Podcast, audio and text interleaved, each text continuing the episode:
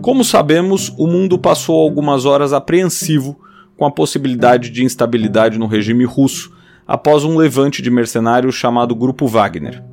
E ainda que muitos países talvez preferissem o fim do regime de Vladimir Putin, a ideia de que um grupo armado pudesse iniciar um golpe no país não acalmava ninguém.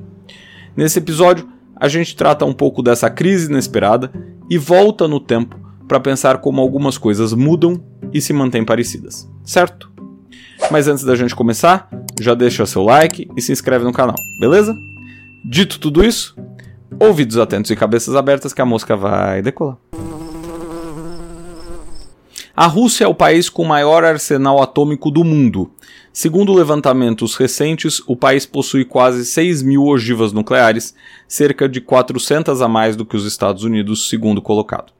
Para se ter uma ideia, a China, que teria o terceiro maior arsenal do mundo, segundo tal levantamento, possui cerca de 350 bombas atômicas. Daí muita gente começou a dizer sobre o medo que se tinha em relação a tal levante do grupo Wagner. Faz sentido. Mas o que mais deve ter causado espanto talvez seja a facilidade com que esse grupo se deslocou pelo país.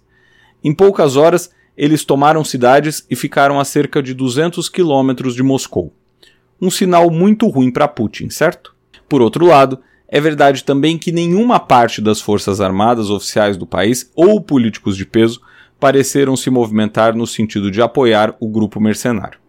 Logo, se por um lado Putin enfrentou a maior crise desde 1999, quando assumiu a presidência pela primeira vez, por outro, não houve levante de outros setores contra ele.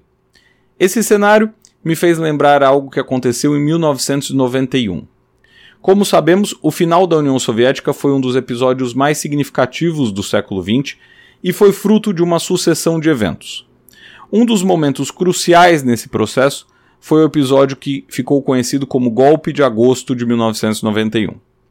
Insatisfeitos com as reformas políticas e econômicas implementadas por Mikhail Gorbachev, líder soviético na época, membros conservadores do Partido Comunista tentaram dar um golpe. Esses líderes buscavam restaurar o controle centralizado e fortalecer o antigo regime. Para tanto, anunciaram que Gorbachev estava doente e que ficaria afastado em sua casa de verão, na Crimeia, por um período. No entanto, a população percebeu o que estava acontecendo e saiu às ruas em protestos contra o golpe, demonstrando um desejo de mudança e de abertura do país. Assim, podemos dizer que a tentativa foi frustrada pela resistência popular, mas também pela falta de apoio de parte do exército, além da ação de um homem chamado Boris Yeltsin, então presidente da República Socialista Federativa Soviética da Rússia, nome do país na época. Yeltsin emergiu como uma figura central para a manutenção de Gorbachev no poder. Porém, o retorno de Gorbachev a Moscou e sua manutenção no cargo não evitaram o final da União Soviética em dezembro de 1991.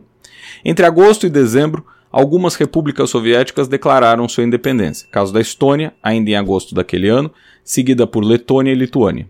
Outras repúblicas como Ucrânia, Belarus e Cazaquistão também buscaram maior autonomia e independência, desafiando a autoridade central de Moscou.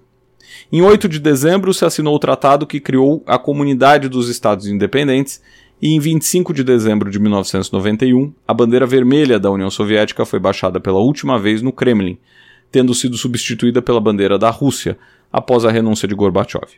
Era o fim oficial da União Soviética. Pois bem, mas por que lembrei desse episódio enquanto acompanhava o movimento de tal grupo mercenário rumo a Moscou? Primeiro, porque Putin é fruto indireto desse processo. Não fosse a tentativa de golpe, Yeltsin talvez nunca tivesse tido a proeminência que teve. E eu sei, não existe e se na história.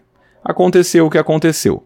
Mas é fato que Yeltsin foi fundamental para a ascensão de Putin. Foi Yeltsin, afinal, que nomeou o então diretor do Serviço Federal de Segurança como primeiro-ministro. Cargo que Putin ocupou até suceder Yeltsin depois do seu afastamento pela renúncia em dezembro de 1999. Além disso, Ainda que não tenha ficado claro o intento golpista dos mercenários com esse levante, é possível pensar que movimentos assim podem iniciar processos que culminem em queda de regimes ou mudanças de sistema. Porém, a exemplo do que ocorreu em 1991, tal movimento parece não ter contado nem com o apoio dos militares oficiais, nem com o apoio popular. Em 1991, porque a população foi às ruas para defender Gorbachev e suas reformas contra os golpistas. Em 2023, porque o povo silenciou, ao que parece, em relação aos mercenários e o que se passava por lá. Mas seria o silêncio, nesse caso, sinal de concordância ou apoio ao regime de Putin? Hein? Por hoje é tudo. Se você curtiu esse voo da mosca, não esqueça de seguir e compartilhar esse podcast com seus amigos. Até o próximo episódio.